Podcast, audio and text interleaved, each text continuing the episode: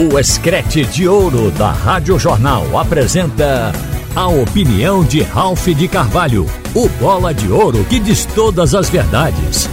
Ralph de Carvalho! Minha gente, toda vez que eu penso no retrô, eu penso também no Santa Cruz.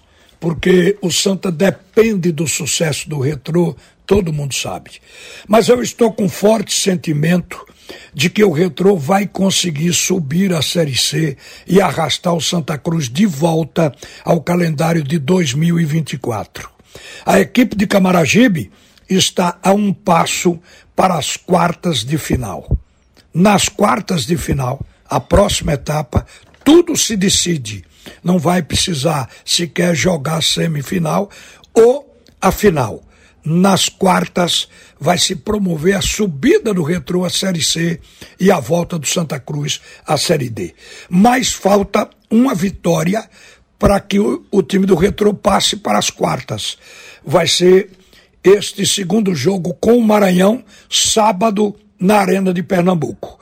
No primeiro jogo, deu 0 a 0, mas o Retrô jogou melhor do que a equipe do Maranhão teve as melhores chances de gol na partida, embora tenha permanecido 0 a 0 por uma atuação soberba do goleiro Moisés. O Moisés, inclusive, foi considerado o nome daquele jogo.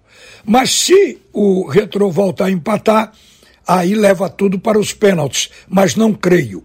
Acredito que o Retro vai ganhar o jogo jogando dentro da Arena de Pernambuco. Eu acho que a campanha do Retrô é que nos está dando esta segurança, porque o Retrô fez 18 partidas até agora, ganhou 10, empatou 6 e perdeu duas. E essas duas derrotas, elas poderiam ter sido evitadas houve uma facilitação. Elas ocorreram lá na fase de grupos, no primeiro turno, quando o Retrô já estava classificado por antecedência para o segundo turno. Aí o técnico resolveu mudar o time, testando jogadores, dando oportunidade a outros. Foi quando acabou perdendo para o Falcon por 2 a 1 um, e depois para o Cruzeiro de Alagoas também por 2 a 1. Um. Essas derrotas saíram aí, quando o Retrô podia perder. Mas a trajetória, ela foi segura.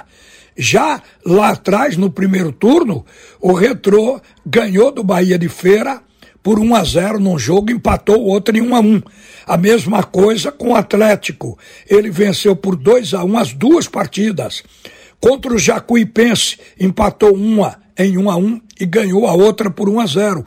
Isso se repetiu com o Sergipe, empatou em Aracaju em 1 a 1 e ganhou o segundo jogo na Arena por 1 a 0.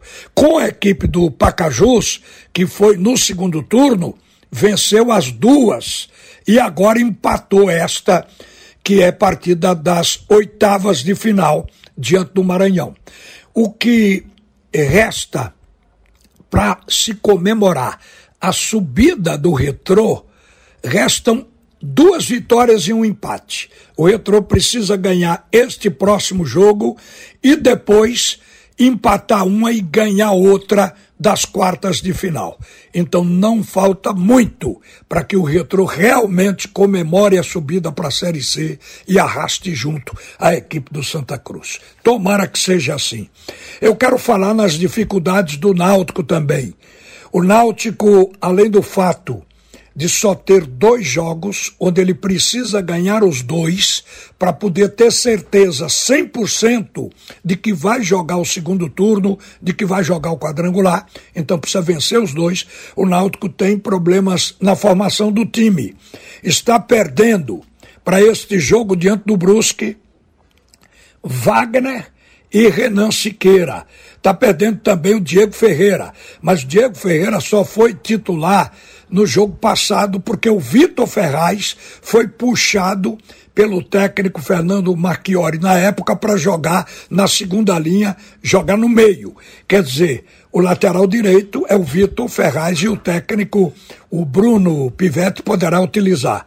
Agora, o Wagner o goleiro está suspenso e Renan Siqueira, o lateral esquerdo, também. São desfalques. O jogo por si só já é difícil. Jogar contra o Brusque em Santa Catarina. O Brusque está classificado, já está com o pé no segundo turno garantido, mas não é por isso que vai afrouxar na partida, até porque ele é o líder e quer se manter assim. Então vai ser um jogo onde o Brusque pode ganhar e o Náutico também.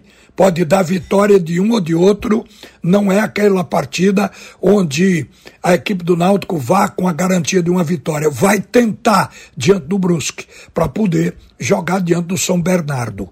Aí a equipe do Náutico, se conseguir pelo menos um empate lá, joga com São Bernardo com probabilidade. O que a gente não sabe é se vai ter torcida para ajudar, porque o Náutico vai ser julgado amanhã e ali depende, pode perder a presença de torcida e ter que jogar com portões fechados. Mas, de qualquer maneira, neste momento, o que importa dizer ao torcedor é que com duas vitórias o Náutico estará garantido, com um empate diante da equipe do Brusque e se ganhar a última com o São Bernardo, ele vai ficar com 9, 29 pontos. Haverá uma probabilidade, mas a gente vai ter que esperar o final da competição. Tomara que dê. É isso que a gente está querendo, é por isso que a gente torce. Uma boa tarde, minha gente. Volta Alexandre Costa para comandar o segundo tempo do assunto é futebol. Você ouviu a opinião de Ralph de Carvalho, o bola de ouro que diz todas as verdades.